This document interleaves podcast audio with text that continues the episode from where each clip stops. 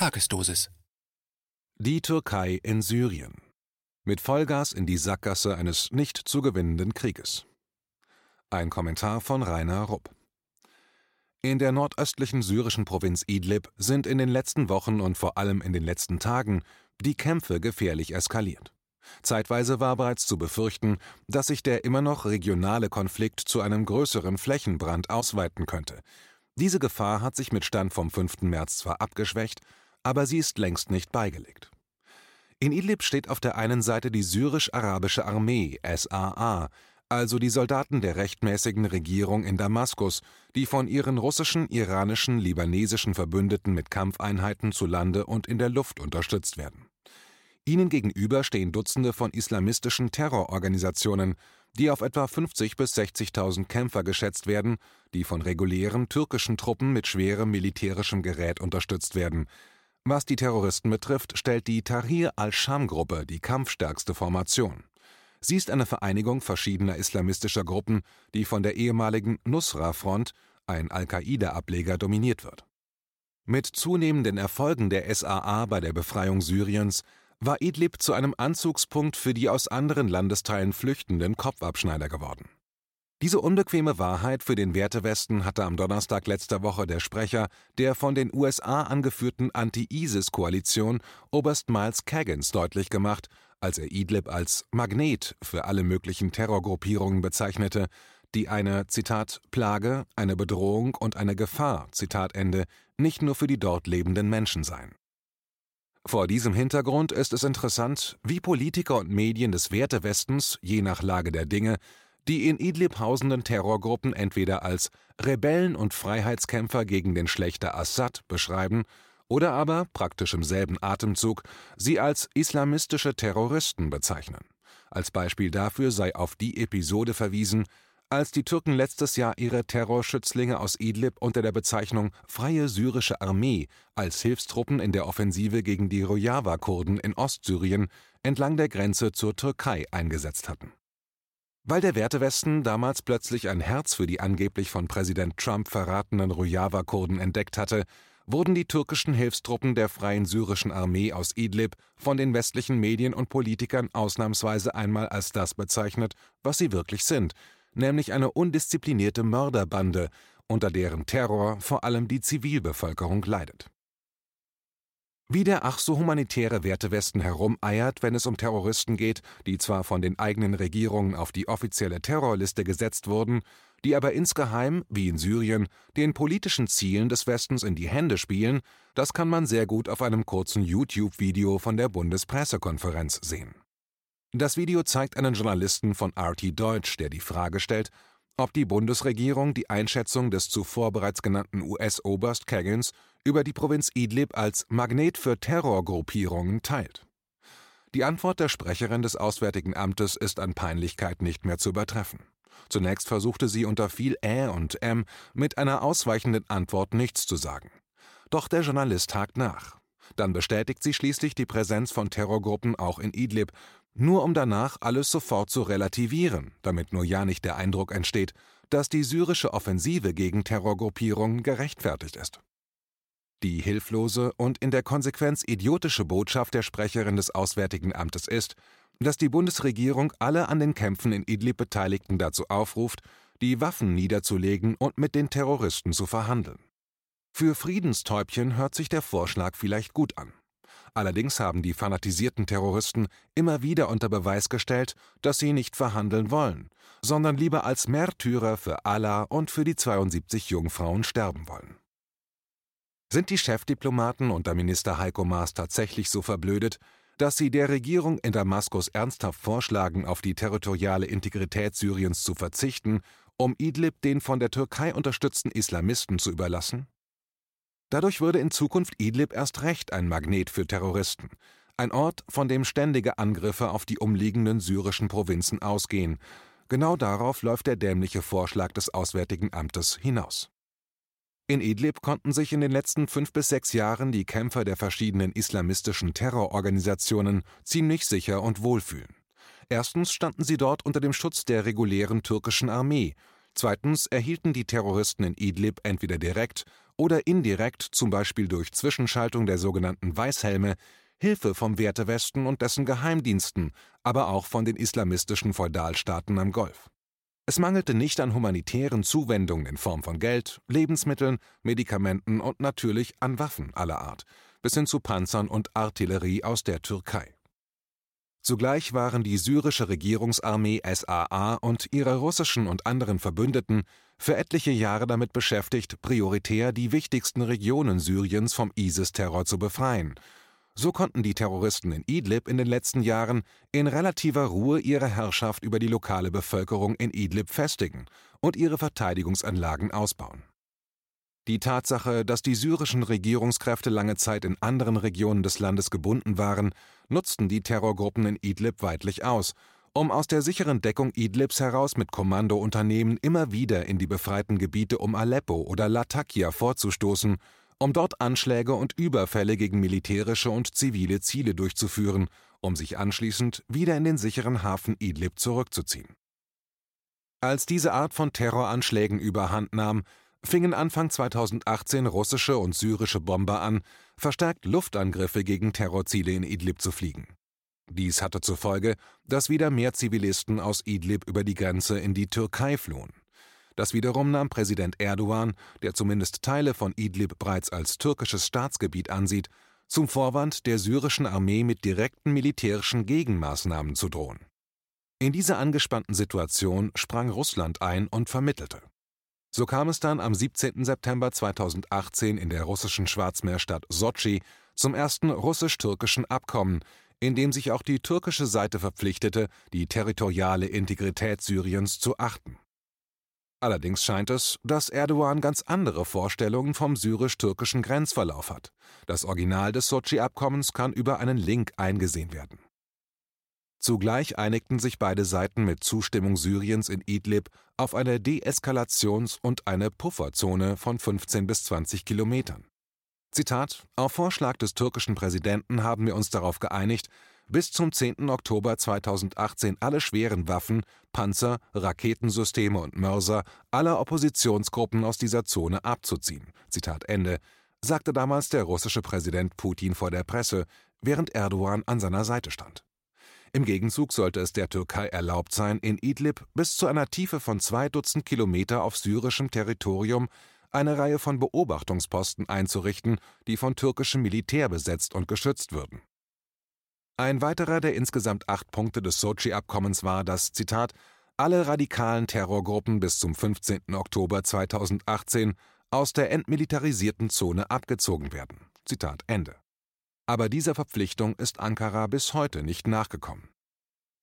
Teil des Sochi-Abkommens war auch, dass die Türkei sich verpflichtete, dafür zu sorgen, dass die von der Türkei abhängigen, sogenannten gemäßigten Anti-Assad-Gruppen sich nicht länger mit islamistischen Terrorgruppen vermischten. Auch dieser Verpflichtung ist Ankara bis heute nicht nachgekommen. Eine weitere türkische Verpflichtung aus dem Sochi-Abkommen betraf ein Teilstück der Autobahnen von Aleppo nach Damaskus M5 und der M4 von Aleppo nach Latakia. In der Nähe der Stadt Sarakib in der Provinz Idlib verlaufen diese Autobahnen für etwa 20 Kilometer durch das von Terroristen besetzte Idlib-Gebiet. Damit war die strategisch extrem wichtige Verkehrsverbindung zwischen den bedeutendsten Industrie- und Handelsmetropolen Syriens blockiert. Laut Sochi-Abkommen hatte sich die Türkei verpflichtet, dafür zu sorgen, dass die Autobahn bis spätestens Ende Dezember 2018 auf der ganzen Strecke durch Idlib wieder gefahrlos benutzt werden konnte, denn diese Verbindungswege waren für die wirtschaftliche Erholung des Landes extrem wichtig. Auch dieser Verpflichtung ist Ankara zu keinem Zeitpunkt nachgekommen. Nach dem Sochi-Abkommen von 2018 blieb auf Bitten der Türkei Idlib zunächst von der bereits geplanten Bodenoffensive der syrischen Armee verschont. Angeblich ging es Ankara damals darum, einen erneuten Zustrom von Flüchtlingen aus Syrien zu verhindern. Während die Türkei ihre eigenen Verpflichtungen nicht erfüllte, hatte sie nach Sochi keinen Tag gezögert, ihre militärischen Beobachtungsposten in Idlib zu errichten und als regelrechte Festungen auszubauen. Fotodokumente aus jüngerer Zeit zeigen, dass die türkischen Soldaten der Beobachtungsposten sich inzwischen bis zur Unkenntlichkeit mit islamistischen Terroristen vermischt haben. Zugleich wurde Idlib von anderen islamistischen Terrorgruppen weiter als Basis und Rückzugsgebiet für Angriffe auf SAA-Truppen und Zivilisten und zuletzt auch vermehrt auf russische Soldaten genutzt. Vor wenigen Wochen wurden in der Nähe von Aleppo bei einem dieser Angriffe unter anderem vier russische Offiziere ermordet. Als Ankara auch nach wiederholter Aufforderung, endlich seinen Verpflichtungen nachzukommen, untätig blieb, begann schließlich die derzeit noch andauernde Idlib-Bodenoffensive der SAA mit russischer Luftunterstützung. Inzwischen hat die SAA ein Drittel Idlibs wieder unter ihre Kontrolle gebracht. Dazu gehört auch die Befreiung der strategisch wichtigen Stadt Sarakib mit dem blockierten Stück der M4 und M5 Autobahnen. Bis zu diesem Zeitpunkt hatten bei dem Konflikt in Idlib sowohl die Türkei als auch Syrien und Russland sorgsam darauf geachtet, nicht direkt das Militär der Gegenseite anzugreifen. Bei den Bodenkämpfen war das relativ einfach. Für die russische und syrische Luftwaffe, die sich auf Bekämpfung klar identifizierter Ziele von Terrorgruppen konzentriert hatten, wurde es mit zunehmender Durchmischung türkischer Soldaten mit Terroristen jedoch unmöglich, beide auseinanderzuhalten. Anscheinend hatte die türkische Führung dem Irrtum aufgesessen, dass eine solche Durchmischung Syrien und Russland aus Angst vor einem direkten Konflikt mit der Türkei von weiteren Bombenangriffen in Idlib abschrecken würde.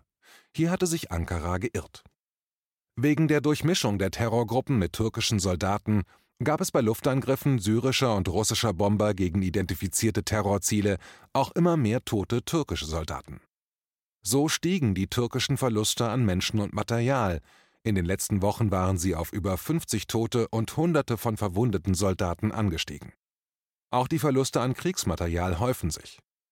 Allein an einem Tag letzter Woche fanden 32 türkische Soldaten gemeinsam mit ihren islamistisch-terroristischen Waffenbrüdern bei einem syrischen Luftangriff den Tod.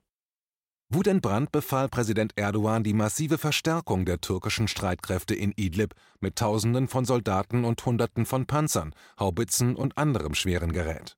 In den ersten Märztagen befahl er dann, mit weitreichenden Geschützen und Boden-Boden-Raketen sowie mit bewaffneten Drohnen von Idlib aus einen koordinierten Feuerüberfall auf Positionen der SAA und verbündeter Milizen aus dem Libanon, Irak und Iran.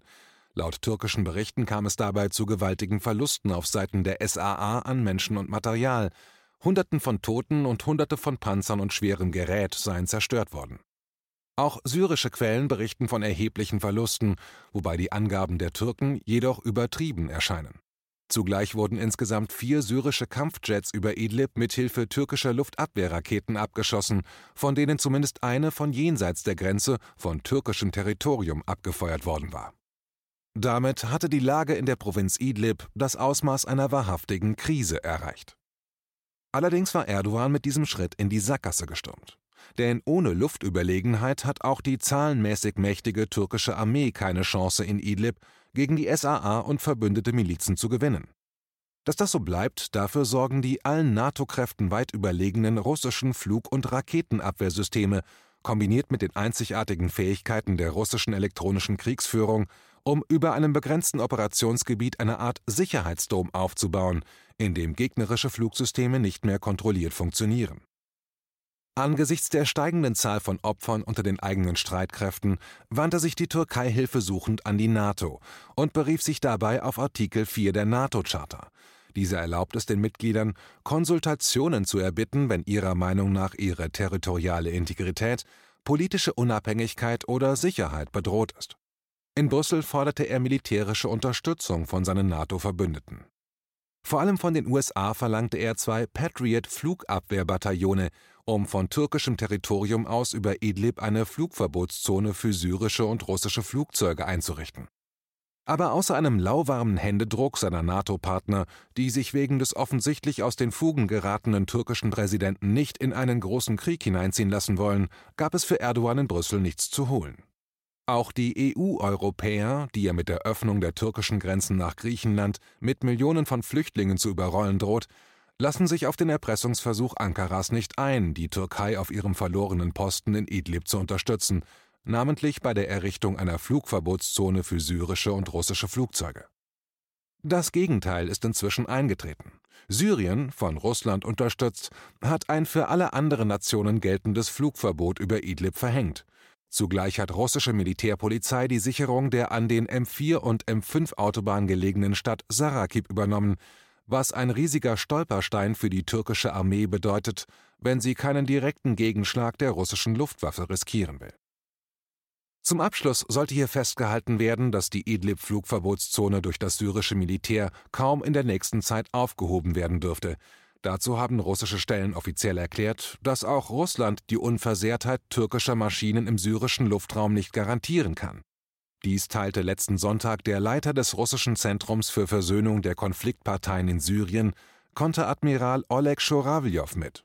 Dabei wies er darauf hin, dass dies nicht nur türkische Militärflugzeuge, sondern ebenso Militärmaschinen der NATO-Bündnispartner der Türkei betrifft, zum Beispiel Flugzeuge einiger Europäer, die immer noch in Idlib mitmischen wollen. Das heißt, dass russische und syrische Kampfflugzeuge und Hubschrauber in Idlib weiter ihre Einsätze gegen Terroristen fliegen. Sie werden dem syrischen Militär weiterhin die Lufthoheit sichern, die allenfalls durch Schulterabwehr gefeuerte Luftabwehrraketen in den Händen von Terroristen in Idlib eingeschränkt werden kann. Festgehalten werden sollte auch, dass Erdogan sich mit seiner Kriegs- und Eroberungspolitik in Syrien total verrannt hat. Allerdings haben viele ausländische Beobachter, einschließlich die Russen, Erdogan falsch eingeschätzt, weil sie ihn und die militärische Führung der Türkei für viel weit und umsichtiger gehalten haben. So kam die unüberlegte, wilde, militärische Eskalation gegen die syrische Armee vollkommen überraschend, was auch die hohen Verluste der syrischen Armee erklärt. So viel strategische Kurzsichtigkeit des türkischen Militärs hatte niemand erwartet. Denn nach den Absagen der NATO und der EU in Brüssel bleibt Erdogan jetzt nur noch der Weg nach Russland. Nur Russland ist noch in der Lage, Erdogan ohne allzu großen innen- und außenpolitischen Gesichtsverlust aus dem selbst angerührten Schlamassel zu helfen und eine für alle akzeptable Lösung zu finden. Allerdings ist Ankara heute in einer weitaus schwierigeren Verhandlungsposition als noch vor einem Monat. Gestern, am Donnerstag, den 5. März, war Erdogan nach Moskau zu Gesprächen mit Präsident Putin geflogen. Er lobte dabei die Beziehungen mit Russland als die besten in der Geschichte der beiden Länder. Aber noch vor wenigen Tagen hatte er gedroht, die Türkei habe in ihrer Geschichte schon 16 Mal gegen Russland gekämpft und könnte das auch ein weiteres Mal tun. Man fragt sich zunehmend, ob der türkische Präsident noch zurechnungsfähig ist und ob die militärische und zivile Führung der Türkei das noch nicht bemerkt hat, oder ob diese bereits Vorbereitungen trifft, das Problem Erdogan zu lösen. Es wäre schließlich nicht das erste Mal in der jüngeren Geschichte der Türkei, dass ein Präsident gestürzt würde